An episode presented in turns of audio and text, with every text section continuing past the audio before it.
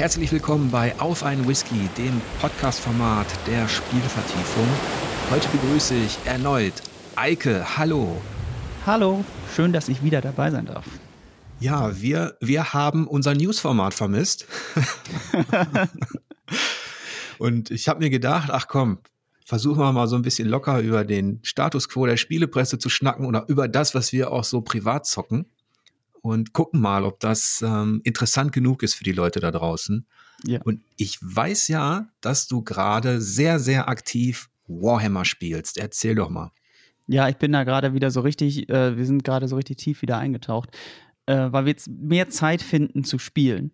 Ähm, ich hab, hatte letztes Jahr schon, haben wir alle wieder angefangen, Warhammer zu spielen und sind dann auch da reingekommen, wieder relativ große Armeen aufzubauen, also Warhammer 40k, ne? also das Zukunfts-Warhammer ähm, nicht das neue Warhammer Fantasy. Und ähm, ja, und da sind wir jetzt gerade in so einem guten Loop, dass wir so einmal, jetzt haben wir es mehrfach geschafft, einmal die Woche zu spielen. Das ist ja bei Tabletop-Spielen ein ziemliches Achievement irgendwie. Und dementsprechend hoch ist da gerade die Motivation. Äh, ich spiele Space Marines, Ultramarines und ähm, wir haben dann noch, und in der Spielgruppe gibt es dann Leute, die spielen Sisters of Battle und dann gibt es noch Leute, die spielen Tyranniden.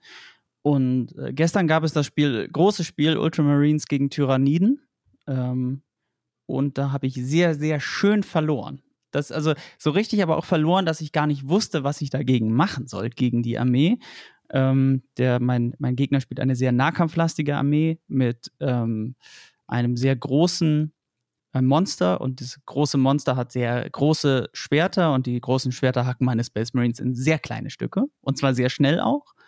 Und ähm, meine Waffen sind nicht schwer genug, um da durch den Chitinpanzer zu schlagen. Und das war eine sehr unbefriedigende Erfahrung, aber sehr schön, weil man natürlich Tabletop spielt, aber trotzdem so. Äh, ja, es hört ja. sich an, als wärst du einem Boss begegnet. Ja, eine, ja, ja, ja, ja, ja. Wie stark so, waren denn eure Armeen so? Äh, wir haben 1000 Punkte gespielt. Das ist so mittlere Größe. Also das Standardspiel 40k liegt bei so um die 2000 Punkte. Ähm, das heißt, bei 1000 Punkten hat man so, oh, wie viele Marines hatte ich? Ich hatte um die 20 Marines, glaube ich, um und bei. Ein Dreadnought, also so ein, so ein Walker und ein paar Bikes. Und der Gegner hatte halt mehrere große Monster und ein paar kleine Viecher. Wir haben mehrere so Geländepacks über die Zeit gekauft und bemalt und dann ähm, Dazu gibt es dann immer so, so, so entsprechend große Unterlagen, die wir benutzen. Wir haben aber auch so Geländeplatten und äh, der, bei dem wir immer spielen, der ist gerade dabei, noch eine größere Platte zu bauen, auf der man auch dann die 2000 Punkte Spiele machen kann, weil die Platten dann doch relativ groß sein müssen. Hättet ihr mal einen mobilen Kriegstisch gehabt? Ja. das ist, ich habe ja auch eine Zeit lang ähm, Malifo gespielt. Das ist eher so Squad-basiert, also kleinere Verbände, die gegeneinander kämpfen, auch mit Gebäudekampf und so. Das habe ich da mal ausprobiert. Das war auch sehr cool von den Einheiten her. Und in, vor kurzem bin ich gestoßen auf A Song of Ice and Fire. Mhm.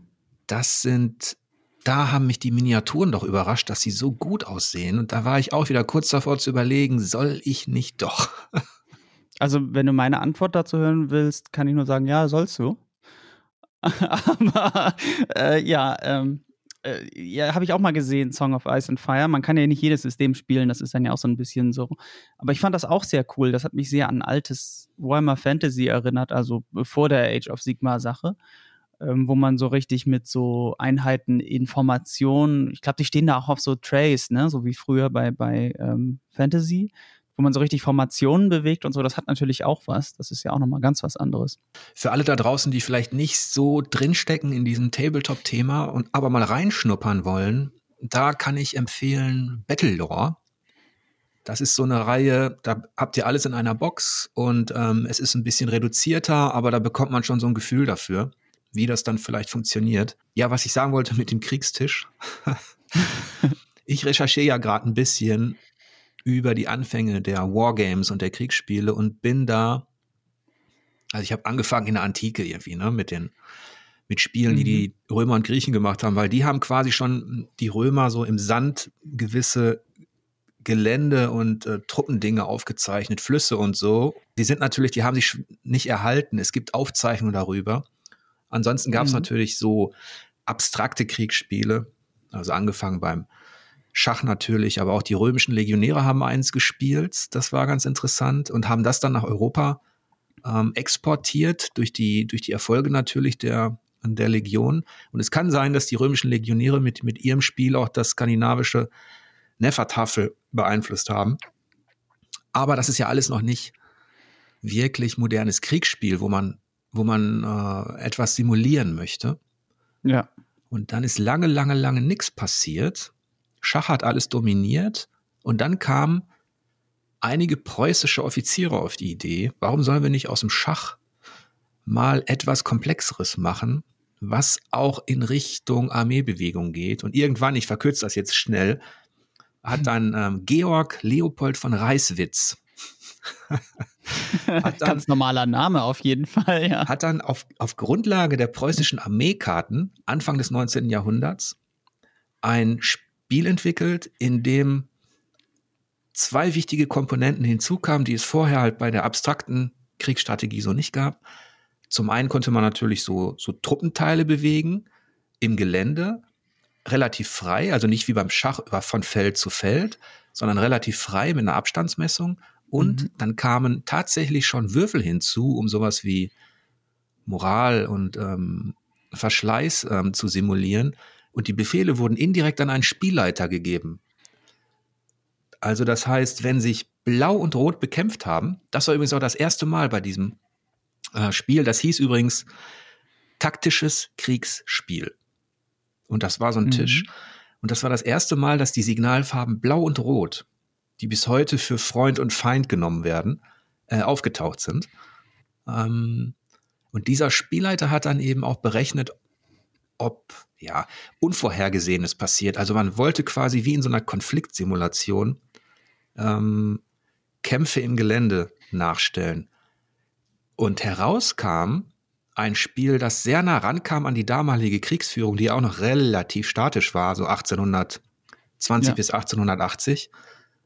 Und angeblich hat dieses taktische Kriegsspiel dazu beigetragen, dass die Preußen 1870, 71 so schnell gegen Frankreich gewinnen konnten, weil die alles schon simuliert haben. Weil sie vorbereitet waren sozusagen auf die Situation. Ja, das ist, ähm, das wurde danach, als dieser, als dieser Sieg analysiert worden ist, haben dann auch andere Nationen, also die Amerikaner, die Briten, die, die Russen, alle haben dann Kriegsspiele entwickelt für ihre mhm. eigenen Armeen, um ihre ähm, Offiziere zu schulen. Und ich überspringe jetzt alle Entwicklungsschritte, die dann folgten, aber interessanterweise habe ich dann rausgefunden, dass kürzlich erst, war glaube ich letztes Jahr, das amerikanische Verteidigungsministerium 50 Millionen Dollar beantragt hat für die Entwicklung von Wargames. Ja.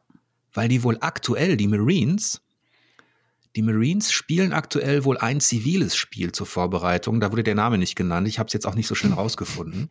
Warhammer, Warhammer uh, Age of Sigma. Genau, nee, das keine Ahnung. das würde passen. Ja, aber ich, ich fand das sehr spannend. Ähm, dass gerade die Preußen, die haben natürlich diese militärische Tradition, aber dass die ähm, in zwei, drei Bereichen da tatsächlich dafür gesorgt haben, dass das moderne Kriegsspiel im, im heutigen Sinne, also das, was du auch spielst, Warhammer, ja. ähm, dass das da letztlich ähm, entwickelt worden ist. Da würde mich mal, ey, da würde mich mal interessieren, ob die dann da auch so standen an ihrem Tisch und dann mit einem Zollmessstab oder was man da für eine Maßeinheit benutzt hat und dann so, ähm, sag mal, meinst du, die Kanone kann so weit schießen? ähm, reicht nicht, kann, kann deine Figur das Base von der anderen sehen? Nee, ich glaube, die ist aber in Deckung, ne? Das ist hier Deckung und das da vorne ist schwieriges Gelände mit deiner Kavallerie. Da musst du aber. da gibt es schöne, es gibt schöne Bilder, also Zeichnungen und, ähm, und sowas von Szenen, wie, wie die über diesen Tisch gebeugt dann halt da stehen und zusammen äh, diskutieren. Das ist genauso, wie du es beschrieben hast. Ja. und es gab auch diese, diese, diese Abstandsmesser und sowas alles. Das ist tatsächlich genauso. Jetzt musst du aber einen Abweichungswurf machen hier, ne? Also, das ist, wenn diese Kanonenbatterie schießt, dann musst du aber, ja, das kann ich mir richtig gut vorstellen. Ich glaube da auch echt, dass sich da nicht so viel, nicht so viel verändert hat. Lustig. Und interessant natürlich. Ich schau mal, was ich da ähm, an Vertiefung anbieten kann. Da gab es auch ein paar neben, interessante Nebenkriegsschauplätze im wahrsten Sinne des Wortes, weil das Ganze wurde ja dann auch irgendwie kommerzialisiert. Ja. Und dann sind auch große Game Companies entstanden. Also Avalon Hill war einer der führenden Anbieter. Schließlich läuft es auch darauf hinaus, dass Dungeons and Dragons, also Gary Gygax hat ja Dungeons and Dragons entwickelt, auch aus einem Wargame heraus. Und was ich auch nicht wusste, ist, dass die Rollenspiele in der Frühphase, bin mir nicht sicher, ob es 70er, 80er waren es, glaube ich, waren die, galten die als Untergattung der Wargames. Weil man vieles auch mit so, weil Pen and Paper früher auch oft immer noch so unterlegt war, ne? Mit, ähm, macht man ja heute noch bei, Dungeon, bei Dungeons and Dragons, aber ich glaube, da war das noch viel üblicher mit Miniaturen und, und Dungeon-Tiles und so zu arbeiten, glaube ich, ne? Ja. Dass man das ähm, so visualisiert hat. Ja, das ist ganz lustig, weil Warhammer ist ja eigentlich, glaube ich, ein Pen and Paper-Rollenspiel gewesen in der ersten Edition, bevor es dann äh, zu einem ähm, Tabletop-Spiel wurde mit Warhammer Fantasy. Oder mhm. Warhammer Fantasy Battles hieß das, glaube ich. Ähm, das finde ich auch, ist lustig, wie das so ineinander verwoben ist. Ne? Das kommt, ist fast so, als ob das immer die gleichen Nerds sind, die sich für beides interessieren. Ähm, kommt mir gar nicht bekannt vor. ja, ist auf jeden Fall äh, spannend, so ein bisschen da, sich da reinzulesen und ähm, so Zusammenhänge zu, zu entdecken, die man so gar nicht auf der Uhr hatte, weil das für mich so komplett getrennt war. Dungeons and Dragons Fantasy auf der einen Seite ähm, und auf der anderen Seite Wargames, weil ich kenne jetzt natürlich nur die, also ich nehme da die Konfliktsimulationen, wo du wirklich mit authentischen Truppen und so weiter ganze Kriege in Indochina nachspielst über 80 Stunden oder so. und ähm, Gary Gygax hat halt auch für eine Wargame-Zeitschrift geschrieben und hat dann aus damaligen Plastikminiaturen, die es so gab, Britta und so. Mhm. Daraus, da hat er sich genau angeschaut, was haben die an. Also die wurden noch nicht für das Spiel entworfen, die waren vor dem ersten Fantasy Tabletop da, diese Figuren, also ne, ja. Ritter, keine Ahnung. Und dann hat er versucht, wie würden die in den Nahkampf gehen, mit welchen Werten und hat dann versucht, da so ein Würfel- und Kampfsystem zu, zu entwickeln, ja. Kann ich gut nachvollziehen. Ja. Irgendwie auf eine Art ist das schon äh, also, dass man so eine Figur hat und sich dann überlegt, ey, wie wäre das, wenn man sich das dann vorstellt? Pen and Paper ist ja eh so ein Vorstell eine komplette Vorstellungssache. Und dann bist du so veranlagt und denkst, ey, wie cool wäre denn das, wenn man jetzt damit gegeneinander spielen konnte, könnte? Das kann ich mir richtig, diesen Gedankengang kann ich mir richtig gut vorstellen. Und sich dann zu überlegen, ja, ich, so ein Ritter, ne, so eine Plattenrüstung, die hat bestimmt, äh, weiß nicht, Rüstungswert, so einen Würfel an, naja, sechs? Keine Ahnung, kann ich mir schon richtig gut vorstellen. Jedenfalls scheint das, das Kind im Manne jetzt, sage ich mal, natürlich spielen auch Frauen, aber als ich dann gesehen habe, dass A.G. Wells, der ähm, britische ähm, Science-Fiction-Autor, dass der tatsächlich auch ein Buch geschrieben hat namens Little Wars über sein Fable für, für, für ein Kriegsspiel. Das hat mich dann auch ein bisschen beruhigt, dass es ist tatsächlich so, wie du sagst, dass es wohl durch alle Zeiten hinweg eine gewisse Faszination äh, ausgelöst hat. Ja, ich glaube, das ist, ähm, muss irgendwie drin sein. Also, das ist so. Also, äh, ich, das, das sucht man sich ja auch nicht aus irgendwie. Ich habe ja auch das erste Mal mit Warhammer angefangen, habe ich um die Jahrtausendwende so. Äh, also, das war noch die dritte Edition. Wir sind jetzt ja in der neunten. Da ist ein bisschen Zeit vergangen seitdem. Und ähm, da macht man sich ja, wie alt war ich da? Zwölf? Dann macht man sich ja gar keine Gedanken so richtig darüber, ne? sondern das sind ja so cool Miniaturen, da kann man was mit spielen und bauen und dann verrückte Orks habe ich damals gespielt und so. Das ist schon, äh, da muss irgendwie so eine gewisse Veranlagung, auch nicht, auch nicht generell, so generalisiert ist auch schwierig zu sagen, aber irgendwie viele Leute finden das dann interessant, wenn sie damit das erste Mal konfrontiert werden, sag ich mal. Dass man natürlich auch auf sehr ernsthafte, realistische Art das Ganze einsetzt. Also eine erweiterte Version dieses Kriegsspiels wurde selbst noch beim Schlieffenplan, als der halt im Ersten Weltkrieg äh, entwickelt worden ist, ähm, benutzt.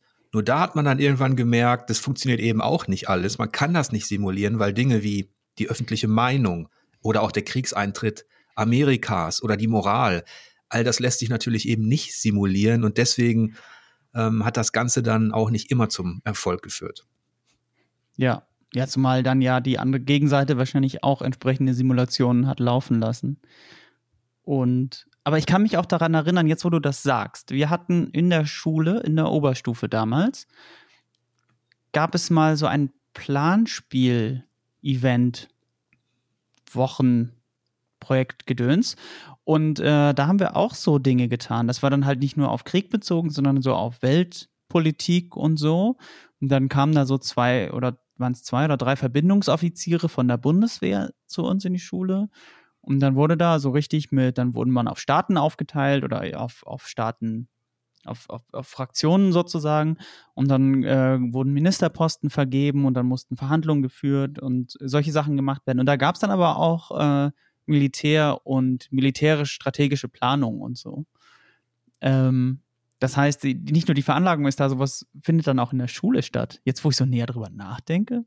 Das war dann halt natürlich so vom Politikunterricht, ne, um das Ganze so ein bisschen anschaulicher zu machen, worüber redet man da eigentlich?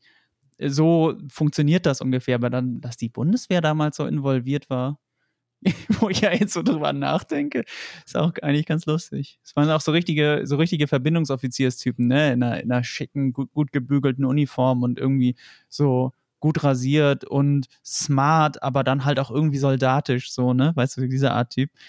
Ja, bevor wir jetzt vom, vom realen militärischen Krieg zum Stand des globalen digitalen Spielekriegs kommen, würde ich sagen, mache ich mir mal ein Getränk Sehr auf. martialisch, äußerst martialisch. ich traue mich gar nicht zu fragen, welches Bitburger du jetzt aufmachst. 0,0. Äh, okay. ich, ich nutze jedenfalls die Gelegenheit, mich zu bedanken. Und zwar bei, bei Sebastian Lukas. Der hat mir nämlich einen Whisky geschickt. Und zwar einen Highland Park, 18 Jahre alt, den ich jetzt heute verköstige. Vielen Dank dafür, Lukas. Das klingt lecker. Ich mach mal meine Flasche auf. Ich glaube, der Untertitel lautet Viking Pride. Oh, da bin ich ja mal gespannt. Prost. Prost. Lecker. Hast du eigentlich in deiner Zeit jetzt bei der Agentur so dieses tägliche Newsgequatsche vermisst einer Redaktion? Ich würde schon. Also wir, wir bilden das so ein bisschen ab, aber einige Sachen gehen einem dann, rutschen einem dann doch durch. Ähm, also wir sind da ja auch einige Leute, die Games, Games interessiert sind und die verfolgen dann natürlich schon die entsprechenden Kanäle. Aber ähm, so dieses tägliche, auch minutenaktuelle, das ist manchmal schon, äh, vermisse ich manchmal schon ein bisschen. Wobei bei dem ersten Thema, über das wir jetzt reden, da war ich, hm. das habe ich quasi gesehen, als es auf Twitter war. Also bevor noch äh, die offizielle Bestätigung kam, sondern das erste, was Schreier dazu gepostet hat, habe ich, glaube ich, in zwei Minuten später gesehen. Da war ich tatsächlich direkt aktuell, aber das hat ja mit der, mit der Diskussion der Themen nichts zu tun. Ja, äh, das war immer sehr lustig, weil es auch oft sehr kontrovers diskutiert wurde bei uns. Ähm, auch zwischen uns ja durchaus. Also ähm, ja, das, ähm, das äh, fehlt. Ja, ich habe es ehrlicherweise nicht so wirklich vermisst. Und wenn ich da mal bei den News schaue, ich bin ja auch auf Twitter aktiv und da kann man sich ja so eine Bubble bauen aus Dingen, die einen interessieren. Das ist im Vergleich zu den Mainstream-News, die da draußen so gepostet werden, alle im gleichen Takt fast, ist das, ja, ist das eben so eine persönliche Auswahl. Aber jetzt sind ja doch einige Sachen ähm, passiert, über die es sich zu sprechen lohnt. Ich wurde auch schon gefragt, was meine Meinung ist und ich habe mir gedacht, okay, frage ich mal Eike, ob er Bock hat. ähm, wieder so wie früher so ein bisschen über News zu quatschen. Und jetzt haben wir zumindest einen Anlass. Activision Blizzard wurde von Microsoft gekauft für 80 Milliarden Dollar. Und das schmeiße ich jetzt mal so in den Newsring, Eike, und du darfst anfangen. Was hältst du denn davon? Wenn Kopfschütteln ein Geräusch wäre, dann hättest du das gerade sehr laut gehört, als du 80 Milliarden gesagt hast, weil ich jedes Mal das Gefühl habe, dass das eindeutig irgendwie die falsche Größendimension ist, weil das so eine absurde Zahl ist. Das ist so, so, weiß ich nicht. Was, ist das was, zehnmal so viel wie für Bethesda? Ungefähr. Ja, um und, um und bei. Hm. Und das ist so, äh, oh, ist das viel Geld? Also ist da, steckt da viel Geld in diesem Markt. Ja, also, also es ist natürlich ein, das ist eine richtig, also eine richtige Ansage. Das muss man ganz klar sagen, dass Microsoft in der Lage ist, Geld auf den Tisch zu legen. Das ist ja jetzt nicht so richtig, also es ist nicht so richtig was Neues, weil Microsoft ist ja ein riesiger Konzern mit einem unfassbaren äh, Geldvermögen. Das ist ja nicht nur die Xbox Division, die da das Geld verdient, weiß ich gar nicht, ob man das sagen kann, aber das ist ja, ähm, das ist ja, dahinter steht ja ein gigantischer Konzern und der macht, die machen ja vor allen Dingen mit so Cloud Computing und solchen Sachen, das Betriebssystem Windows und solchen Sachen verdienen die ja richtig viel Geld. Und ähm, die Xbox-Sparte ist da ja ganz im Gegensatz zu Sony ist die Xbox-Sparte da ja eher so ein, wir haben hier auch Games so ungefähr. Man hat da in den letzten Jahren ziemlich viel investiert, aber das ist ja nicht so dieses, das wichtigste, der wichtigste Teil von Microsoft. Und dass man da jetzt mal eben 80 Milliarden rauslegt, das finde ich schon mal ganz, ganz, ganz, ganz schöne Ansage um dann auch noch den größten anderen Publisher, also im, äh, Publisher, der nicht auch eine Konsole herstellt, äh, zu kaufen, wo auch noch die Traditionsmarke Blizzard dranhängt. Das ist schon ein, man würde neudeutsch sagen, Power Move, glaube ich. Also das ist schon äh, heftig. Mich hat es tatsächlich, also es hat mich nicht so überrascht, dass was passiert. Das lag ja in der Luft, dass da was gekauft wird. Ich hätte vielleicht damit gerechnet, dass Microsoft erst EA kauft und dann Activision Blizzard, aber okay, dann halt umgekehrt. Ähm, ich habe mich, es hat mich nicht so emotional berührt, in Anführungsstrichen, wie damals der Kauf von Bethesda. Ganz einfach aus dem Grunde, weil, weil Bethesda schon einige Spiele und Studios hat, die ich mag und Activision Blizzard hat, ehrlicherweise, das trennt uns vielleicht jetzt ein bisschen. Bei Activision Blizzard gibt es kein einziges Spiel, dem ich irgendwas nachtrauern würde und kein Studio. Ich spiele gar nichts von denen. Aber oh, ich weiß gar nicht, ob uns das so stark trennt. Über Call of Duty hatten wir, glaube ich, als wir das letzte Mal gesprochen haben, ganz kurz gesprochen.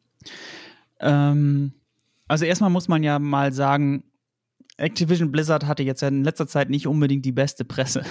muss mal ganz vorsichtig zu formulieren. Die haben ja intern äh, gigantische Probleme mit der Arbeitskultur und zwar anscheinend über alle Studios hinweg. Ähm, sie haben Probleme, also und das trifft, betrifft dann vor allen Dingen den Umgang untereinander, ne, mit, mit Harassment und mit äh, sexueller Nötigung und mit, äh, aber gleichzeitig auch mit Crunch und mit Unterbezahlung und mit einem Studiochef, der das, also ähm, einem, einem Firmenchef, einem CEO, der das Ganze wohl anscheinend irgendwie auch noch vorgelebt hat. Und ähm, äh, das ist ja eine, eine, das ist ja keine gute Situation, in der sich Activision Blizzard, was das angeht, befindet. Dann ähm, muss man sich die Kernmarken dann tatsächlich mal angucken in den letzten Jahren. Äh, Call of Duty Vanguard ist das schlechteste Call of Duty seit ich weiß nicht wie lange. Ähm, äh, und das wird auch nicht nur, sagt nicht nur, finde ich jetzt nicht nur ich, sondern die Playerbase, die, die äh, ist nicht, die, die reagiert dementsprechend. Also spielen nicht so viele Leute. Das ist immer noch im in einem Gaming-Maßstab richtig viel, was da gespielt wird, aber es sind immer noch mega viele Leute, die das Spiel spielen, aber es ist halt nicht das, was sich Activision vorstellt und dann ja auch in den Jahreszahlen projiziert. Ähm, äh, Blizzard selbst hat Riesenprobleme gehabt nacheinander mit dieser Diablo Mobile Nummer, dann diese Warcraft 3 Reforged Nummer, dann die World of Warcraft Classic Nummer. äh, dann ähm, selbst beim Diablo 2 Remaster gab es technische erhebliche technische Probleme beim Launch. Marken wie StarCraft werden komplett liegen gelassen. Also dieses ganze Unternehmen, äh, Overwatch 2, weiß ich nicht, das kündigen sie seit gefühlt fünf Jahren an. Und ich weiß nicht genau, wann, ob die da nochmal ein Spiel veröffentlichen oder ob sie weiterhin Sachen ankündigen. Also das ganze Unternehmen aus meiner Sicht befindet sich nicht in der optimalen Verfassung. Ja, und da legt Microsoft jetzt einfach mal 68 Milliarden Dollar auf den Tisch und sagt, okay, wir wollen euch in eure Marken. Was ich nachvollziehen kann. Weil das sind alles Marken, äh, gerade die Riesenmarke Call of Duty. Also, man, ich habe jetzt gesagt, das ist, Vanguard ist das schlechteste Call of Duty. Die haben im letzten Quartal eine Milliarde umgesetzt. Ne? Das ist, wenn Call of Duty schlecht ist. Das heißt, ähm, da kann man auch so ein hohes Investment dann, glaube ich, rechtfertigen, wenn man das, wenn man äh, da ein mögliches Return of Invest in absehbarer Zeit sieht. Die sehen das Ganze natürlich auch als Treiber. Microsoft sieht das Ganze ja auch als Treiber für den Game Pass hauptsächlich womit sie ähm, da quasi dauerhafte, ähm, so das Netflix-Modell weiter befeuern wollen und dauerhafte Einnahmen generieren können. Und da ist natürlich sowas, wenn du den kompletten Backkatalog der beiden in den Game Pass integrieren kannst, ich weiß nicht, wie da die Pläne sind, aber nehmen wir das mal an, dann hast du ja die alle Call of Duties der letzten 20 Jahre, dann hast du alle Diablos, dann hast du alle StarCrafts dann hast du ähm, aber auch die kleineren Sachen, dann hast du ja zum Beispiel sowas wie Spyro oder ironischerweise auch sowas wie Crash Bandicoot, was ja eigentlich mal das inoffizielle PlayStation-Maskottchen war. Ähm, und die hast du alle dann in diesem Game Pass drin. Und das ist natürlich ähm, alleine was so diesen, diesen Pull dieses Game Passes angeht, natürlich immens. Weil die Leute dann sagen, Wahnsinn. Also diese alten Blizzard-Spiele, die haben ja völlig zu Recht einen ziemlich guten Ruf. Und dass man dann sagt, klar hole ich mir einen Game Pass, dann kann ich ja Diablo 1 mit, der, mit dem Add-on spielen. Immer. So, also das ist ja schon was, ne? Also aus rein strategisch-taktischer Perspektive ist das, du hast es, glaube ich, Power Move genannt, ist das ein, ja, ist das schon auch ein gefährlicher Schritt für Sony. Da können wir gleich nochmal drüber sprechen, denn man darf ja nicht vergessen, dass Sony eben auch mit dran verdient hat, indirekt an diesem Call of Duty, auch über Mikrotransaktionen und so weiter. Alles, was eben dieses Call of Duty noch im Nachklapp ein, reingespült hat in die Kassen, digital, das fällt halt weg, wenn Microsoft sagt, okay, dieses Spiel gibt es nur noch bei uns auf unseren Systemen.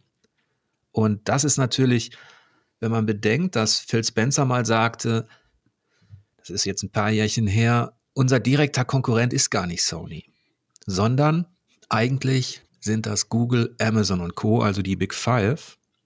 Da kann man sagen, ja, auf einer rein machtpolitischen Ebene stimmt das, denn in diesen Club der Giganten gehört Sony tatsächlich als Gesamtkonzern nicht. Und das geht ab und zu unter. Das habe ich auch gemerkt, als, als diese News jetzt rauskam, dass einige Leute sagten, ja, aber Sony steht doch noch vor Microsoft. Nee, PlayStation hat sehr viel Umsatz gemacht mit Spielen, mehr als Microsoft, aber erstens kommt Microsoft langsam daran und zweitens ist da ein Riese erwacht, der erkannt hat in Redmond, dass eben nicht nur PC und Windows und Cloud und Co. wichtig sind, sondern eben auch Spiele, weil die der garantierte Umsatzbringer der Zukunft sind, auch in Hinblick auf all das, was eventuell mal mit Metaverse oder mit anderen virtuellen Realitäten passiert, weil selbst da werden Marken stark sein. Von daher ist das jetzt nach dem Bethesda-Kauf, ist das jetzt schon ein Schritt, wo man sagen kann, es geht auch langsam in eine Richtung von Monopolisierung von Themen und Marken. Ich war ja ohnehin nie ein Freund von diesem, von diesem Game Pass, obwohl ich den Spieler da draußen verstehen kann, der dann eben Zugriff hat auf eine Riesenbibliothek.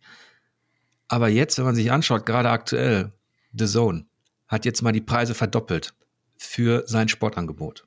Mhm. Noch ist der Game Pass so, so sexy ähm, günstig für die Leute. Aber je mehr unwiderstehliche Marken da drin sind, je größer der Pool an Dingen, die die Leute spielen müssen, ist, desto höher auch die Wahrscheinlichkeit, dass Microsoft irgendwann sagt, okay, dann schlagen wir mal was drauf und das Ganze wird jetzt ein bisschen teurer. Wobei man da, glaube ich, noch den Unterschied machen muss, dass The Zone, da kannst du dann Fußball gucken oder nicht. Du kannst dir die Spiele ja immer noch kaufen. Also du bist ja bis jetzt, es gibt natürlich die Möglichkeit, dass sie sagen, ey, das ist Game Pass exclusive. Aber den Fall gibt es ja bisher noch nicht, äh, dass sie, äh, du kannst die Spiele ja immer noch normal zum Vollpreis kaufen. Wenn du sagst, Game Pass mache ich nicht, dann kaufe ich mir das Spiel. Und deswegen funktioniert das Modell Game Pass, glaube ich, jetzt nur, weil sie in dieser Preisrange sind, wo sich das rechnet. Das stimmt. Jetzt ist es natürlich auch so, ja. für Sony, Sony steht unheimlich unter Druck, denn einerseits können sie relativ selbstbewusst sagen, dass dieser Vorsprung, den sie beim Umsatz mit Spielen haben, eben auch auf Qualität beruht, die sie entwickelt haben. Dadurch haben sie sehr viel Vertrauen geschaffen. Sie haben The Last of Us ähm, etabliert. Sie haben jetzt gerade ein Ratchet und Clank gehabt und so weiter. Ein Horizon kommt. Das sind alles Qualitäten, die die Konkurrenz bis dato nicht hatte. Das darf man ja nicht vergessen. Das dürfte in den nächsten drei, vier Jahren alles viel knapper werden, weil Microsoft ja eben gerade Bethesda hatten wir genannt, aber auch die ganzen anderen Studios, die wir jetzt nicht genannt haben.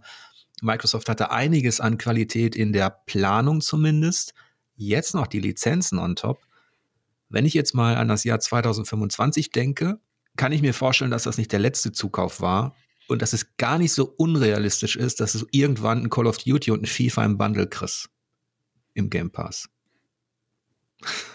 Wobei FIFA ja wahrscheinlich nicht mehr FIFA heißen wird.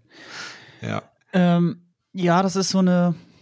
Also ich finde diese erstmal diese Monopolisierung oder diese Monopolisierung-Tendenz, ich glaube, das heißt eigentlich im betriebswirtschaftlichen anders oder volkswirtschaftlichen anders, wenn sich ein Markt konsolidiert. Ähm, Das, äh, aber man, das bewegt sich dann hin zu diesem Oligopol-Monopol-Ding. Das tut, finde ich, Entertainment nicht so richtig gut. Das siehst du so ein bisschen jetzt am Kino, zumindest meiner Meinung nach, dass alles von Disney kommt, ist dann auch nicht ganz optimal.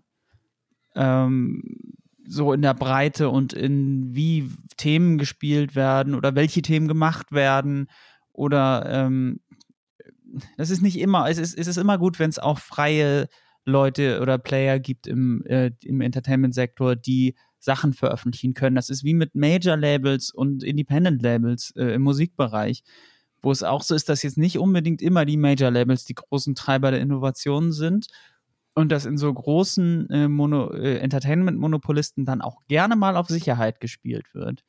Ähm, also kann man jetzt nicht, also ist, und, und da stellt sich jetzt mir die Frage, wie spielt Activision Blizzard da rein? ich sag mal, bei Activision Blizzard wurde schon geraume Zeit auf Sicherheit gespielt. Äh, ich habe hier gerade noch mal mir äh, angeguckt, was für Studios äh, eigentlich da dabei sind in diesem Package. Ähm, äh, die vor allen Dingen ja alle bei Activision-Seite liegen, weil die Blizzard-Studios, glaube ich, einfach Blizzard-Divisions sind, ähm, die, die Blizzard intern arbeiten. Und du hast mit den Studios Treyarch, Raven, High Moon, Beanox, Infinity Ward äh, und Sledgehammer hast du Studios, die ausschließlich Call of Duty machen. Also das ist, also wenn das nicht auf Sicherheit gespielt ist, dann weiß ich auch tatsächlich nicht mehr. Also vielleicht spielt da dieser Faktor gar nicht mehr, zumindest jetzt bei Activision Blizzard, in diesem Fall bei diesem Zukauf, keine so große Rolle mehr. Und was die Qualität angeht, kann es eigentlich auf dem Niveau, wo die gerade sind, auch nicht mehr so viel schlimmer werden. Da hoffe ich fast schon, dass, X, äh, dass Microsoft und die Xbox Division den ähm, durch die Implementierung in den Game Pass mehr Luft verschafft, dass sie ähm, wieder in ihren eigenen, also in den Marken ähm, freier und vielleicht kreativer arbeiten können. Das ist eine sehr große Hoffnung von mir jetzt an dieser Stelle. Ne? Also kann auch genau das Gegenteil passieren. Aber ähm, das ist so meine Hoffnung, dass dieser Konzern, der sehr große Probleme hatte und wo Activision auch schlechten Einfluss auf die Blizzard-Entwicklung hatte, bin ich fest von überzeugt, dass Microsoft da eher was Positives mitbringen könnte, durch die Befreiung dieses Zwanges, jedes Jahr ein Call of Duty zu veröffentlichen oder jedes, jedes Blizzard-Spiel zu einem am Day One ein Megaseller zu sein. Ne? Was man nicht vergessen darf, ist halt, da gibt es zum einen eben diesen globalen Wettbewerb unter den Big Five, zu denen man auch den chinesischen Konzern ähm, Tencent hinzuzählen muss, der dann eben, dann sind es Big Six, wenn du so möchtest. Das ist halt eine Liga, in der Sony aufgrund seines fehlenden Kapitals nicht mithalten kann. Die sind aber auch noch nicht klein genug und, ähm, sage ich mal, auch nicht wehrlos genug, um jetzt direkt gekauft werden zu können. Dafür sind sie zu stark. Sie sind quasi genau in dieser zweiten Ebene aktiv und sie haben halt auch nicht, das muss man auch sagen, dieses Powernetz. Sony hat, ein, hat eine gute Vernetzung in die Filmindustrie.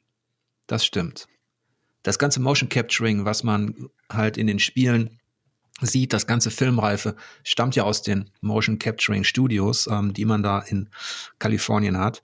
Und Sony hat sich als Konzern ja auch in den Westen begeben.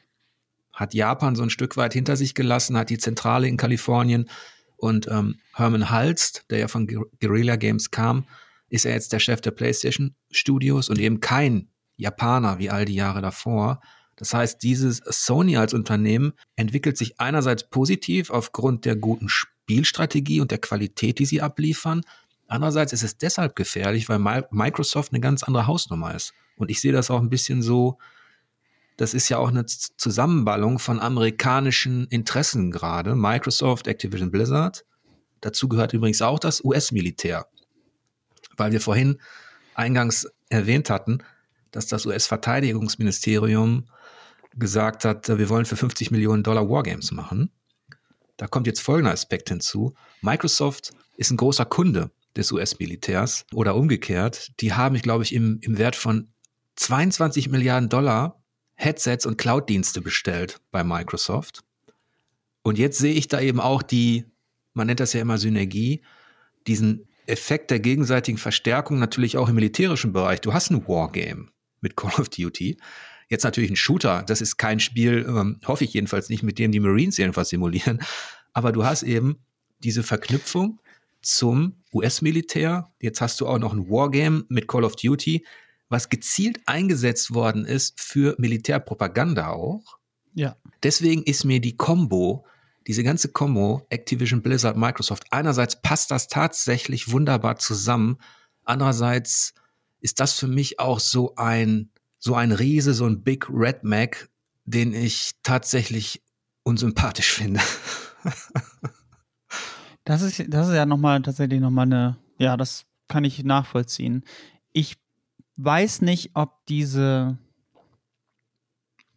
Katastrophenrhetorik in Bezug auf Sony, also in Bezug auf die, auf das Verhältnis zwischen diesen riesigen Tech-Konzernen und dem immer noch ziemlich großen Unternehmen Sony, was ja nicht nur die, also also der Unterschied ist ja tatsächlich einfach der, dass Microsoft, für Microsoft ist die Xbox Division bis jetzt auch noch so ein Unternehmensteil gewesen und für Sony ist PlayStation ein ziemlich integraler Bestandteil des, des Umsatzstreams, so, ne? Ähm, aber ich, also ich, ich, ich, ich tue mich so ein bisschen schwer damit zu sagen, ja, dass, also Sony ist in Gefahr oder so. Also, wenn wir jetzt nur auf die Play, auf PlayStation gucken. Sony hat ziemliche Probleme immer schon im Konzern gehabt mit Fernsehern und mit Telefonen und mit allem anderen, was sie gemacht haben. Da war immer mal wieder irgendwas insolvent und auch die Sony Filmstudios sind, oder was heißt insolvent, aber äh, nicht so äh, äh, um, umsatzstark oder so gut, wie es sein müsste, oder es musste Geld hin und her geschoben werden. Und ähm, auch die Sony Filmstudios sind jetzt ja nun nicht unbedingt die, die ähm, regelmäßig die riesen, äh, mega erfolgreichen Überflieger-Blockbuster ins Kino bringen. Schon auch manchmal, aber jetzt halt nicht in dem Maßstab von anderen, von anderen. Ja, das, äh, das meine ich so ein bisschen damit, wenn du dir die Konzernstrukturen gesamt anschaust, aus was besteht Microsoft und welche Deals haben Microsoft Unternehmensteile ähm, abseits jetzt der Spielegeschichten, dann ist Microsoft eben einfach ein Riese. Genau, die haben auf jeden Fall deut also äh, unfassbar viel mehr Geld, ja. Definitiv. Der in Sachen Cloud wächst, der in Sachen, sage ich mal, Deals mit auf einer Ebene, jetzt, Sie hatten das US-Militär genannt, aber auch andere Sachen. Windows kannst du dazu zählen. Natürlich musst du Windows dazu zählen, wächst. Und dieser Riese hat halt folgendes Begriff. Der hat begriffen, dass auch Spiele eben essentiell sind. das hat er über Jahre ein bisschen ignoriert und die anderen profitierten auch davon, dass es innerhalb von Microsoft diese beiden Lager gab. Du hast das Windows-Lager gehabt mit PC und du hast dann dieses Xbox-Lager gehabt. Und das wurde in den ersten Jahren, war das tatsächlich ein Exot. Da hat man sich gedacht, okay, jetzt machen wir auch eine Konsole. Aber eigentlich waren die, ich sag mal, die, die Leute, die das Sagen hatten, die die Macht hatten, das war Windows, das war der PC. Man wollte Windows verkaufen. Jetzt hat Microsoft, das muss man ja anerkennen, zum einen die Symbiose hinbekommen. Sie schaffen es, PC und Konsole in ein Ökosystem zu bringen. Ja. Und zu verkaufen. Das ist taktisch richtig. Und zum Zweiten schaffen sie es innerhalb ihres eigenen Konzerns, haben sie es geschafft, dass ein Phil Spencer jetzt eben in einer Position ist, wo man sagen kann, der hat die komplette Rückendeckung des Konzerns. Weil diese 68 Milliarden, die da jetzt ausgegeben worden sind für Activision Blizzard, die kriegst du natürlich nur, wenn der ganze Konzern sagt, okay, das ist die Zukunft. Und ja. Sony hingegen auf der anderen Seite ist so ein bisschen fragmentierter. Bei Sony ist dieses reine Spieleunternehmen, die PlayStation Studios sind eigentlich das, wo man sagen kann, okay, das ist erfolgreich, das stärkt unser Image. Die PlayStation ist jetzt, glaube ich, jetzt gab es einen Bericht, angeblich wird die sich im Verhältnis 2 zu 1 gegenüber der Xbox Series X verkaufen, wenn die wieder mal erhältlich ist. Ja. Das, das läuft. Die anderen Sachen, Hardware, Fernseher hast du genannt, Filme und so weiter, ähm, das ist eher so Medium. Und jetzt ist, was soll Sony machen? Das ist für mich sehr interessant. Wie werden sie reagieren? Wir haben ja schon ein paar Sachen, wurden ja schon genannt. Also zum einen kann man davon ausgehen, dass Sony versuchen wird, den Game Pass insofern zu kontern, dass sie ein eigenes System anbieten, was sie ja eigentlich schon haben. Ja, also das wäre jetzt auch meine Vermutung, ja. Nur, dass sie es eben auch ein bisschen, äh, dass sie es einheitlicher, universeller und üppiger ausstatten. Also PlayStation Now und PlayStation Plus, das muss alles synchronisiert werden eigentlich. Ja. Ähm, das, das wird kommen, das ist ja auch schon angedeutet worden, dass das passiert. Aber die andere Frage, die sich mir stellt, Es ist ja unheimlich aufwendig und teuer, exklusive Studios eben zu halten und über Jahre dazu zu bringen, Qualität abzuliefern. Scheinbar bleibt Sony diesem Pfad treu, kommt aber in den nächsten drei bis fünf Jahren in einen viel stärkeren Wettbewerb mit den Microsoft Studios, die jetzt eben auch einen Zuwachs bekommen haben. Und das ist so die Sache für mich. Sony kann halt nicht Folgendes machen. Also das meine ich zumindest. Sony kann nicht sagen, wir kaufen jetzt mal eben für 10 bis 20 Milliarden, weiß ich nicht wen, irgendein Publisher oder was der zweiten Reihe. Das, das, diese Power hat Sony, glaube ich, nicht. Das kann ich, das, äh, da müsste ich mir Jahresberichte angucken. Das kann ich tatsächlich gar nicht, gar nicht einschätzen. Äh, und ich, ich, ich, glaube, das äh, stimmt auch alles, was du sagst. Mein, meine Frage da ist nur, wenn man mal diesen Schritt zurücktritt, ne? Ähm, der Gaming-Markt wächst ja immer noch schnell. Das ist ja immer noch ein Bereich, der sich immer, der immer noch größer wird. Das ist ja immer noch ein Markt, der noch lange nicht sein komplettes Potenzial erreicht hat. Und nehmen wir mal an, dass Sony kein Übernahmekandidat für Microsoft ist. Also und auch die, also nicht, also Sony als Gesamtkonzern nicht und auch PlayStation als Teil des Sony-Konzerns nicht. So nehmen wir das mal erstmal an. So dann ist ja die Frage, wieso ist es gefährlich für Sony außerhalb der kapitalistischen Logik, dass das Wachstum immer riesig sein muss? Also wo, wo besteht die Gefahr? Weil Sony, die verkaufen jede Kon also ne, die verkaufen derzeit jede Konsole, die sie herstellen können. Jedes einzelne First-Party-Spiel, was veröffentlicht wird, ach nee, auch nicht jedes, aber die großen, teuren First-Party-Spiele, die sie veröffentlichen, sind meistens auch äh, Kassenschlager. Also die verkaufen sich alle ziemlich gut. Dafür, dass sie nur auf einer Plattform erscheinen und dann später irgendwann auf einer zweiten. Ähm, und da, äh, und ähm, sie bieten Qualität an und vor allen Dingen bieten sie hauptsächlich ein Genre an, was kein anderer anbietet. Weil niemand so richtig mit Sony im Bereich dieser AAA äh, Action-Adventure konkurrieren kann derzeit, finde ich. Ähm, da ist meine Frage, also ich sehe das auf dem Papier, also es wirkt so, als ob Xbox irgendeinen Kampf gewinnt gerade, also als ob die durch die Zukäufe ähm, halt massiv an Größe gewinnen und dadurch ein wichtigerer Player am Markt werden, aber verliert Sony dadurch am Ende? Also, also das, das ist so, das ist so meine, das ist so meine Frage. Sind die nicht eigentlich gerade dadurch, gerade dadurch, dass das alles eigene Studios sind, ähm, nicht eigentlich ganz gut aufgestellt? Also so, so, vom Gefühl her, weißt du? Also klar, also man könnte jetzt sagen, klar, die müssen unbedingt auch was kaufen, um ein Gegengewicht herzustellen, um eine ähnliche Marktposition, Marktmacht zu haben als einzelnes Unternehmen. Und vielleicht bin ich dazu dann auch nicht genug äh, VWL oder BWLer, um das genau einschätzen zu können, wie wichtig das dann für die Investoren ist.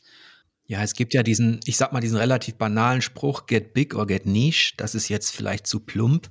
Das, was Microsoft macht, ist ja eindeutig zu erkennen, get big, indem ja. man Dinge einfach kauft.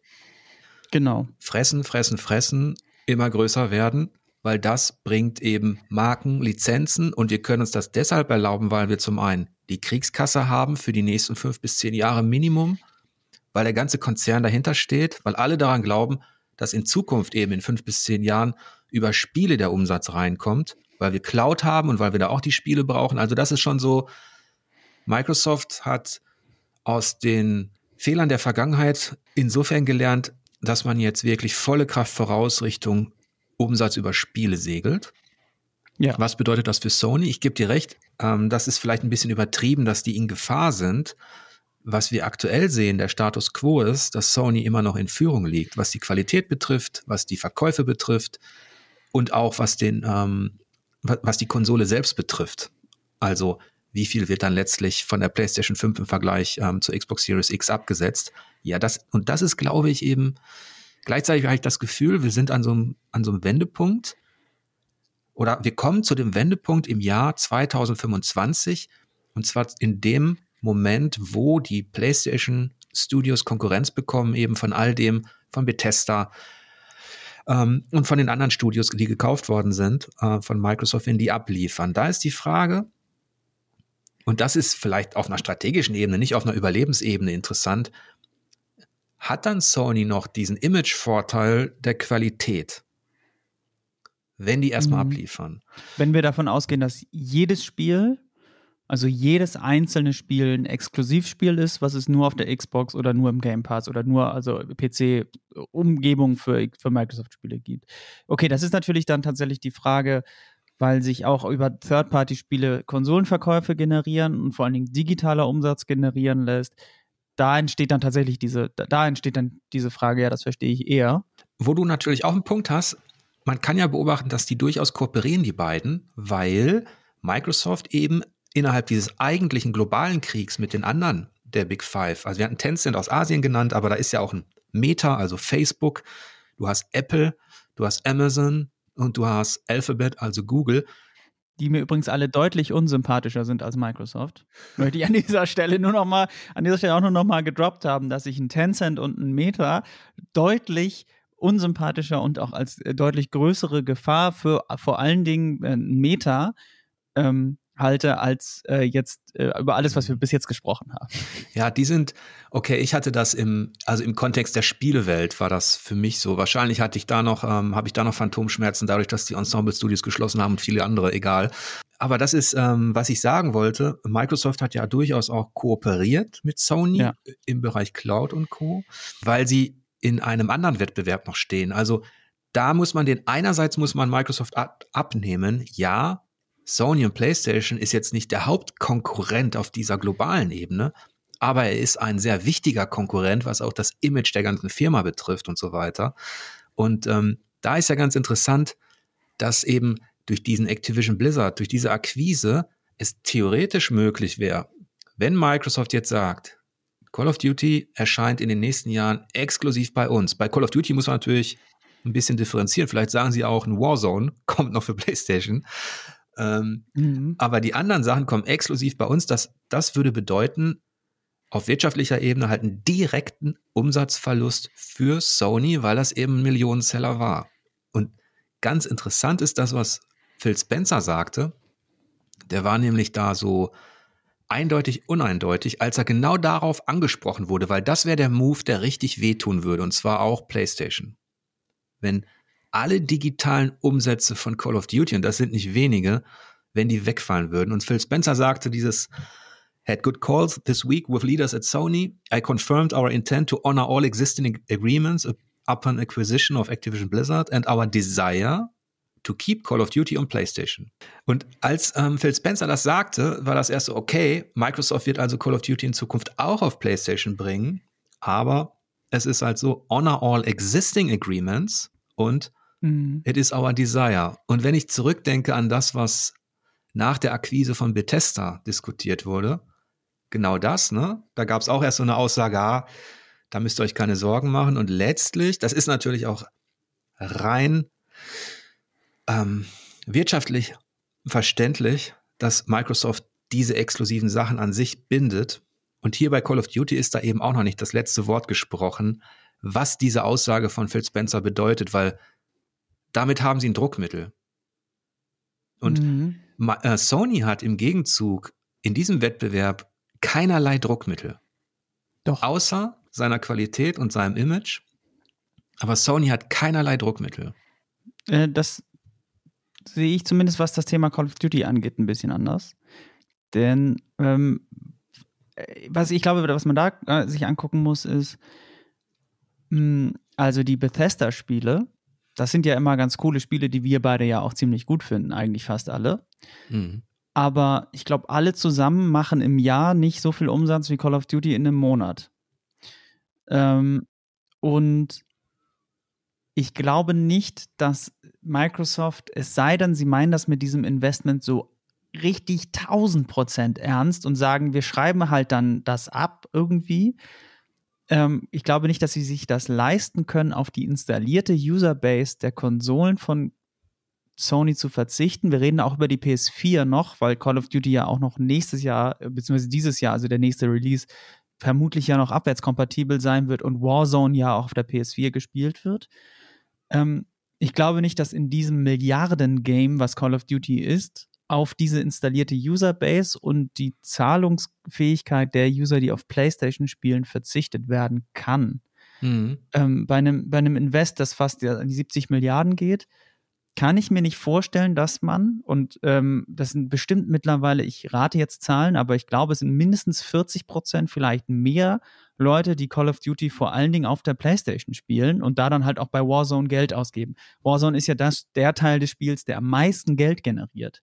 Was ja, äh, obwohl, obwohl es Free-to-Play ist, aber über die Mikrotransaktionen wird in Warzone Warzone verdient das Geld für Call of Duty am, zu einem großen Teil und dann zu einem ganz überwiegenden Teil auch noch auf der, auf der äh, Fremdplattform PlayStation. Und ich glaube nicht, dass Microsoft sich das, also ich vermute, dass Microsoft sich das nicht leisten werden will, darauf zu verzichten, nur um ähm, Call of Duty exklusiv zu haben. Ich, du hast schon recht und ich glaube, genauso wird auch diskutiert, weil die kochen letztlich auch nur mit Wasser. Klar hatte das ein gewisses, hatte das ein direktes Ziel, Activision Blizzard zu kaufen, bloß was man dann am Ende damit macht und wie genau, das ist jetzt gerade die Debatte und genau deshalb spricht Phil Spencer so, dass man ihn eigentlich noch nicht festnageln kann, weil es ja. eben noch nicht ähm, beschlossen ist.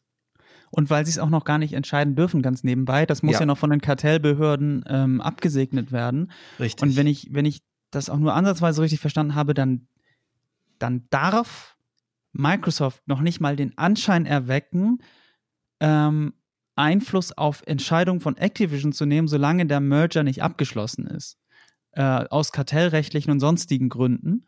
Und ich glaube, alleine deswegen muss er seine Worte, er muss eine Antwort geben, aber er muss sie super vorsichtig wählen, weil gleichzeitig nicht der Anschein erweckt werden darf, dass er bei Activision schon die Schalter einstellt. Deswegen weißt du? ist ja noch ähm, der Gentleman Bobby Cottage am Start. ja, wenn das jetzt die 50er Jahre wären, dann wäre das ein Gentleman, glaube ich. Ja. ja. Deswegen ist er ja oh aufgrund all seiner Leistungen für die ja. Menschlichkeit, für, für das Zusammenleben, ja, für, für Mitarbeiter und so. Deswegen ist er noch im Amt weil die das eben alles noch gar nicht entscheiden dürfen. Ja, genau. Und deswegen dürfen sie auch noch nicht sagen, der geht. Das Richtig. können sie, glaube ich, erst sagen in dem Moment, wo der Deal und ähm, da muss ich ja auch sagen, ich bin mir ziemlich sicher, die Tinte unter dem Vertrag wird trocken sein und dann wird Bobby in seinem goldenen Lamborghini zu seinem goldenen Privatjet fliegen, um äh, fahren, um mit dem zu seiner goldenen Insel zu fliegen, weil er dann ab dem Zeitpunkt nicht mehr äh, leitender Angestellter bei Activision Blizzard sein wird allerdings mit einem goldenen Handschlag, der ihm ermöglicht, seine Goldinseln noch zu platinieren, denke ich. Das ist ja auch so bekannt. Also den Leuten, die die größte Scheiße zu verantworten haben, denen geht es meist danach auch richtig schlecht. Ja. Okay, ich glaube, wir haben so ein bisschen spekuliert, was diesen Deal betrifft. Wir haben so ein bisschen analysiert, wie wir das, ähm, wie wir das ja. einschätzen. Auf jeden Fall kann man sagen, dass der Wettbewerb für Sony härter wird. Ja, das ähm, auf jeden Fall in, in den nächsten Jahren. Ich freue mich nichtsdestotrotz eben auf all die Spiele, die sie in Entwicklung haben. Und ich drücke drei japanischen Konzernen, Entwicklern, Publishern die Daumen, dass sie nicht gefressen werden in diesem globalen Krieg. Und das zum einen, Sony hat dann auch die besten Karten, weil die sind aktuell noch relativ unverdaulich für, für irgendwelche großen Fische. die sind einfach zu stark. Aber ich hoffe auch ähm, Nintendo, dass mhm. Nintendo unabhängig bleibt die sind aufgrund anderer Geschichten eben auch, die können sehr selbstbewusst sein. Und ähm, der letzte in diesem Bunde ist tatsächlich, der ist nicht ganz so stark wie die beiden anderen, aber der liegt mir sehr am Herzen, das ist From Software. Das fände ich tatsächlich wichtig, dass die sich noch halten, um eben für alle Plattformen ihre Spiele zu entwickeln, dass denen keiner reinredet und dass dieses Elden Ring vielleicht in eine Trilogie geht. Bei From Software könnte ich mir ja fast noch am ehesten vorstellen, dass da mal ein Gespräch mit Sony-Offiziellen stattfindet, aber auch das natürlich mehr als Spekulation. Aber das würde, glaube ich, ganz gut passen. Meint man von das, außen? ja, aber man, man weiß es nie von innen. Also klar, natürlich nicht. Aber ja. so von, für mein Gefühl, für mein persönliches äh, Demon Souls und Bloodborne Herz äh, würde das sehr gut passen. Ja, ich, also das wäre auch eine, eine Liaison, die ich begrüßen würde. Man darf aber nicht vergessen, dass Phil Spencer bekanntlich äh, einer der ersten war, die öffentlich darüber gesprochen haben, dass sie bei Miyazaki Eldring gezockt haben. Auch wahr.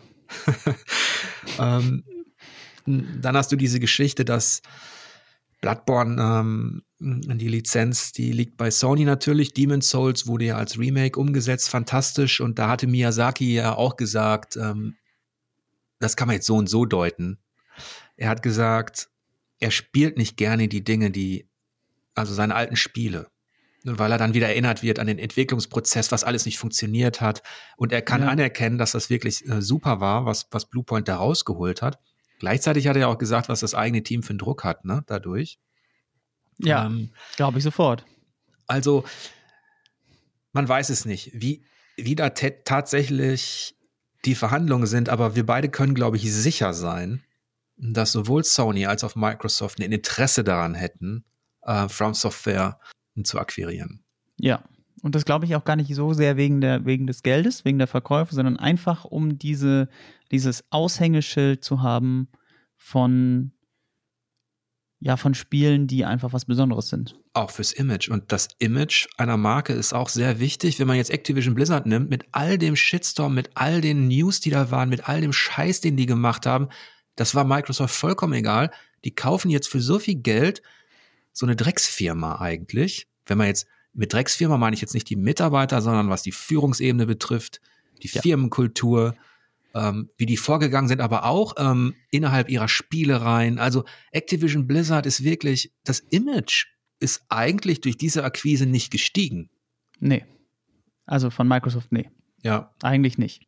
Aber sie können es natürlich zu was Gutem drehen, nämlich spätestens dann, wenn ein, äh, nachdem sie jetzt ja of, das neue Age of Empires rausgebracht haben, äh, nachdem dann ein StarCraft 3 und ein Warcraft 4 mir vorliegen, ähm, dann können wir nochmal über das Image von Microsoft und Activision Blizzard diskutieren. Das sind nämlich zwei Spiele, die, glaube ich, unter äh, Independent, also unter, unter unabhängiger Führung von Activision Blizzard äh, niemals mehr entwickelt worden wären. Und ich hoffe sehr, dass Microsoft da sein Herz für Echtzeitstrategie beweist und mir diese beiden Spiele programmiert. Danke, ja. schon mal im Voraus.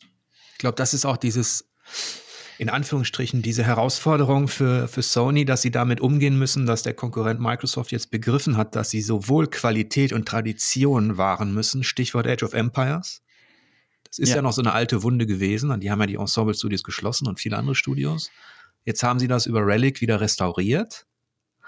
Und das brauchst du eben auch. Du brauchst parallel zu dieser rein finanziellen Raubtierakquise, dass du dich so groß frisst, brauchst du eben gerade im Spielebereich, weil die Leute da sehr, ja, auch nicht sehr aufmerksam, wenn man sich anguckt, wofür die alles Geld ausgeben, aber weil die schon ein bisschen sensibler sind als in, in anderen Bereichen, wie bei Betriebssystemen oder so. Das ist so wie mit, das ist ein bisschen so wie bei Fußballvereinen, weil das ist so ein bisschen Traditionalismus. Es gibt immer diesen, es gibt immer diesen Hang zur, zur Tradition und zu dieser Verklärung von diesen älteren Sachen.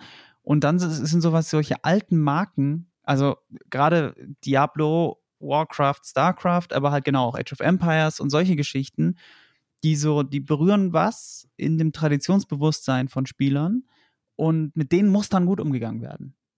Weißt du, also das ist dann ganz wichtig, ganz egal, wie viele Leute das dann wirklich kaufen. Also das hat eine Strahlkraft darüber hinaus, was dann wirklich die Sales sind. Also das hat, ist also hat eine ganz wichtige Bedeutung dann auch für Spieler, die eigentlich vielleicht gar nicht davon berührt werden. Und das ist so ähnlich wie wenn ein Traditionsverein absteigt, zum Beispiel ähm, im Fußball. Also irgendwie so dieses, das ist mehr als die Summe seiner Teile so ein bisschen. Genau, deswegen hat Microsoft ja auch ein Team wie also Ninja Theory gekauft, die ähm, Hellblade, Senua Sacrifice machen und sowas. Das sind genau die Titel, die so markant sind, die so einen gewissen Eindruck hinterlassen, über die gesprochen wird, die sie vorher selbst nicht hatten. Und ähm, deswegen, wie gesagt, das wird, das wird ein spannender Wettbewerb und ich muss ja auch bei all dem, ähm, bei all der Sympathie, die ich da eher aufgrund der vielen, vielen positiven Spielerlebnisse, die mir Sony beschert hat, eben habe, darf man ja auch nicht vergessen, dass dieser Wettbewerb schon auch insofern gut sein kann, dass dass wir vielleicht am Ende des Tages, dass ein Starfield tatsächlich reinhaut, dass ein, dass ein Hellblade richtig gut wird und dass man eben als Spieler da draußen, unabhängig davon, ob man eine Xbox hat oder eine Playstation, dass man dann tatsächlich mehr Auswahl hat, ne? Ja, und vor allen Dingen äh, fertige, bessere Spiele bekommt. Also Starfield, dann hätte Bethesda ja tatsächlich vielleicht endlich mal die Möglichkeit, äh, die Quality Assurance zu machen, bevor sie das Spiel ausliefern. Das wäre ja schon mal echt gar nicht so schlecht. Ähm, aber äh, nach dem letzten Spiele Herbst ähm, bin ich der festen Überzeugung, dass das so nicht bleiben kann bei der AAA-Produktion. Also ich bin ja immer noch jemand, der auch gerne AAA-Spiele eigentlich spielt, ne? Aber im letzten Herbst gab es wieder so viele Releases, wo du dachtest, da haben wir ja auch schon drüber gesprochen, aber also um das zu umreißen, wo die unfertig waren, die einfach schlecht waren, die undurchdacht waren, die gerusht wurden, wo die Studios unter Druck gesetzt wurden, ähm, die Spiele so schnell wie möglich fertig zu machen und solche Geschichten. Ähm, und wenn es irgendeinen Effekt gibt, der davon weniger und mehr von dieser Qualität, die Sony oft abliefert, bringt, dann bin ich für dieses mehr diese Qualität. Weißt du? Dann bin ich auf dieser Seite. Und als reiner Consumer, also als reiner, wenn ich mich da so ein bisschen rausziehe aus, aus, diesem, aus dieser Marktbetrachtung und aus, wie ist das so, als reiner Consumer, wenn der ein Spiel kauft und ein Spiel spielen will, ja, wenn dann Microsoft alles kaufen muss, und aber dann sind die Spiele alle so, okay. Weißt du? Also am Ende des Tages läuft es dann ja darauf hinaus. Ich glaube nicht, dass das der Fall sein würde, aber ich glaube, dass Konkurrenz dazu führt, dass ähm, sich alle ein bisschen mehr Mühe geben müssen, ist so meine Hoffnung. Ja. Und wenn sich alle mehr Mühe geben, haben wir auf jeden Fall was davon. Jedenfalls werden wir beide das nicht entscheiden, sondern ja, das wird in den nächsten drei bis fünf Jahren die Masse da draußen entscheiden, die ja bekannt dafür ist, dass sie vor allem Qualität kauft. ja. ähm, aber wo wir, ich will jetzt auch nicht zu zynisch werden, aber zwei, vielleicht noch zwei abschließende News-Themen, wo ich weiß, dass sie uns zumindest, also dass sie dich und auf der anderen Seite auch mich betreffen. Also das eine ist, ich weiß, du bist halt ein Star Wars-Kenner und jetzt gab es die News, dass Respawn drei Spiele produziert gerade. Was hältst du denn davon? Äh, ich muss erstmal sagen, dass mich das sehr erstaunt hat. Also nicht, dass sie, dass sie überhaupt ein Star Wars-Spiel machen, das finde ich sehr cool, weil ich mochte Jedi Fallen Order und ich finde super, dass sie, wie jetzt angekündigt wurde, äh, Jedi Fallen Order 2 machen. Das finde ich ist eine sehr coole News, eine erwartbare News, aber ziemlich cool. Was mich überrascht hat, ist, Respawn ist jetzt irgendwie Head of Star Wars bei Electronic Arts. Wie ist denn das eigentlich passiert? Also, das war ja eigentlich, man hätte ja gedacht, die haben ja zwei Battlefronts gemacht dass da ist da eigentlich noch mehr so, aber nach, äh, anscheinend hat Respawn da jetzt so den, den Stab übernommen, den Staffelstab und hat das ja auch schon, das erste Spiel fand ich sehr gut. War ein bisschen rough so, aber äh, zum Release, aber war eigentlich ein sehr cooles Spiel. Und äh, sie, es gibt jetzt ja noch ein, soll noch einen First-Person-Shooter geben, was ich gut finde, weil Respawn Shooter einfach richtig gut kann. Ähm, da gibt es halt gar keine Infos zu. Das war einfach nur so ein, wir machen auch noch einen Shooter. Und was mich besonders überrascht hat und was mich auch ähm, ein bisschen freut und gespannt macht und glücklich macht, ist, dass es ein neues Strategiespiel geben soll, ähm, das äh, von und mit BitReactor entwickelt wird. Und das ist ein neues Studio mit Firaxis-Menschen, die ja XCOM gemacht haben. Und ähm, das finde ich cool. Das hätte ich jetzt nicht erwartet, dass ausgerechnet Respawn Star Wars und dann noch ein Strategiespiel und ja. Okay, bin ich mal gespannt.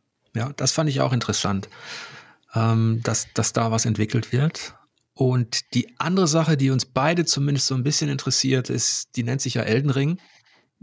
Und da gab es, das will ich ja auch nicht, da können wir noch kurz drüber sprechen, zweieinhalb News. Die eine wichtige, das Ding ist Gold. Kommt also rechtzeitig? Richtig, das ist schon mal cool. Die andere Nachricht, die ein bisschen diskutiert wurde, ist, dass gesagt worden ist, für die Hauptstory oder für, den, für einen normalen Durchlauf braucht man in Anführungsstrichen nur 30 Stunden. Also, weiß nicht, wer da jemals nur sagt. Ähm, ist die perfekte Länge. Demon's Souls ist auch 30 Stunden lang. Super gut. Also finde ich, also ist für mich persönlich nur die Hauptstory heißt ja in dem Fall von Elden Ring äh, du kannst dann noch 40 weitere Stunden in die andere Richtung laufen und sterben. Ähm, ist ja, also das ist ja, ich finde das voll gut, weil 30 Stunden ist so eine Länge. Wenn ich das lese, weiß ich, okay, das Spiel kann ich auf jeden Fall irgendwie durchspielen, das kriege ich hin. Im Gegensatz zu den angekündigten 500 Stunden Dying Light 2, ähm, äh, wo die Entwickler jetzt ja, das Spiel erscheint am 4. Februar, wo die Entwickler kürzlich verlauten ließen, äh, auch sehr stolz, dass ihr Spiel wenn du alles machen willst, natürlich, ne, 500 Stunden umfasst. Und die Reaktion der Fanbase war doch sehr, sagen wir mal, verhalten, so im Sinne von 500 Stunden. Ja, ich wollte das Spiel eigentlich nicht bis zur Rente spielen, liebe Freunde. so. Ähm, ich, also äh, ich finde, da ist 30 Stunden, wenn man sagt, man macht eine 30 Stunden Story, man fängt das Spiel an und nach 30 Stunden äh, sieht man den Abspann, aber hat dann noch was im meinetwegen Quest-Tagebuch offen, bin ich total fein mit weil ich dann weiß, dass ich diesen Abspann wahrscheinlich sehen werde. Äh, und das ist äh, eigentlich eine, finde ich eigentlich eine schöne Sache, weil 30 Stunden sind ja auch nicht, also, ne, also damit nähert sich From Software mit dieser Ansage nähert sich From Software ja auch den, sag ich mal, den, den klassischen Action-Rollenspielen. Ich glaube, bei Horizon Forbidden West gibt's auch die Ansage, dass, dass man, wenn man nur der Hauptstory folgt, dass man dann eben auch, also unter 30 Stunden, ja. äh, weit unter 30 Stunden liegt. Und die letzte, also zum Abschluss vielleicht, ähm, die letzte Sache zu Elden Ring, die gesagt worden ist, ist, dass es den Leuten da draußen weniger Stress bereiten soll. Ähm, Finde ich mit, also, ich habe diesen Network-Test gespielt, ne? Ich bin mir nicht sicher, ob sie das jetzt über das gleiche Spiel gesagt haben, was ich da gespielt habe. Oder was da der Referenzrahmen ist von Stress, irgendwie Ninja Gaiden oder Sekiro, ja, okay, dann kann das sein. Ich glaube, das ist bei From Software tatsächlich so, als würde der, der Drill Instructor der Marines sagen, der nächste Triathlon wird wirklich einfach, Leute. Ja. Den, die, der nächste 40 Kilometer Marsch, da machen wir mal ganz auf easy. Da, da, stirbt, da sterben nur noch zwei, drei von euch in der Ausbildung. Ja, ja, also, also ich, also ich weiß ja nicht, du hast ja, du warst ja auch im Network-Test, ne? Du hast das Spiel ja äh, auch schon gespielt und also. Ich weiß, was From Software meint, die meinen folgendes. Du kannst halt in dieser offenen Welt kannst du mehr, du kannst eher ausweichen und dir so ein stilles Plätzchen suchen, da dein Zelt aufschlagen und so tun, als wäre alles in Ordnung. Das ging ja, zwar okay. auch bei Deep Souls, aber hier hast du hast du vielleicht ein bisschen mehr Ausweichmöglichkeiten. Aber sobald du sagst, ich will raus aus dem Zelt und ich will ein bisschen mehr von der Welt sehen und da hinten, hinter dem Hügel, kriegst du wieder voll auf die Omme. Dann kommt direkt der Drache und äh, ja, also ich, ähm, das ist ja auch so ein Thema mit dem Schwierigkeitsgrad und so. Also ich hoffe einfach, dass das also es wird kein, kein easygoing Spiel sich fast und selbst das Spiel werden und äh, ja, es war auch abzusehen, dass es natürlich im Vergleich zu Sekiro, Sekiro und das ist, das ist wirklich die Messlatte für die, ja. äh, für die Harten, die da irgendwann in den Garten wollen, das weiß ich ja. Das war klar, dass sie in offener Welt zum ersten Mal eben natürlich nicht diesen, diese Hürden aufstellen. Allerdings wenn man zum Beispiel im Netzwerktest sehr schnell zu dem ersten großen Boss, der die Festung bewacht, äh, gegangen ist und versucht hat, den alleine zu besiegen, dann war es ein bisschen wie Sekiro. Ja, das ging mir auch so. Deswegen weiß ich nicht so genau, was sie da.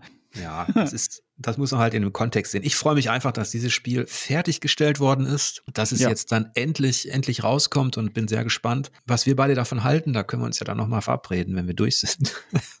Ja. Jetzt haben wir mal wieder über Spielepolitik gesprochen. War irgendwie ganz interessant. Ja, fand ich auch. Ja. Ich hoffe, ihr hattet einigermaßen Spaß mit diesem äh, Podcast. Wir haben angefangen mit Warhammer Tabletop und Kriegsspielen, haben uns dann zum globalen Krieg der Spiele vorgearbeitet und letztlich sind wir bei Elden Ring gelandet. So schlecht war es ja nicht. Stimmt. Ähm, danke, Eike, dass du da warst. Vielen Dank, dass ich dabei sein konnte. Hat mir sehr viel Spaß gemacht. Ich bedanke mich auch bei allen Zuhörern und wenn ihr wollt, unterstützt mich doch bei Steady, damit dieser Podcast auf einen Whisky und andere exklusive Formate auch in Zukunft auf spielvertiefung.de veröffentlicht werden können. Vielen Dank.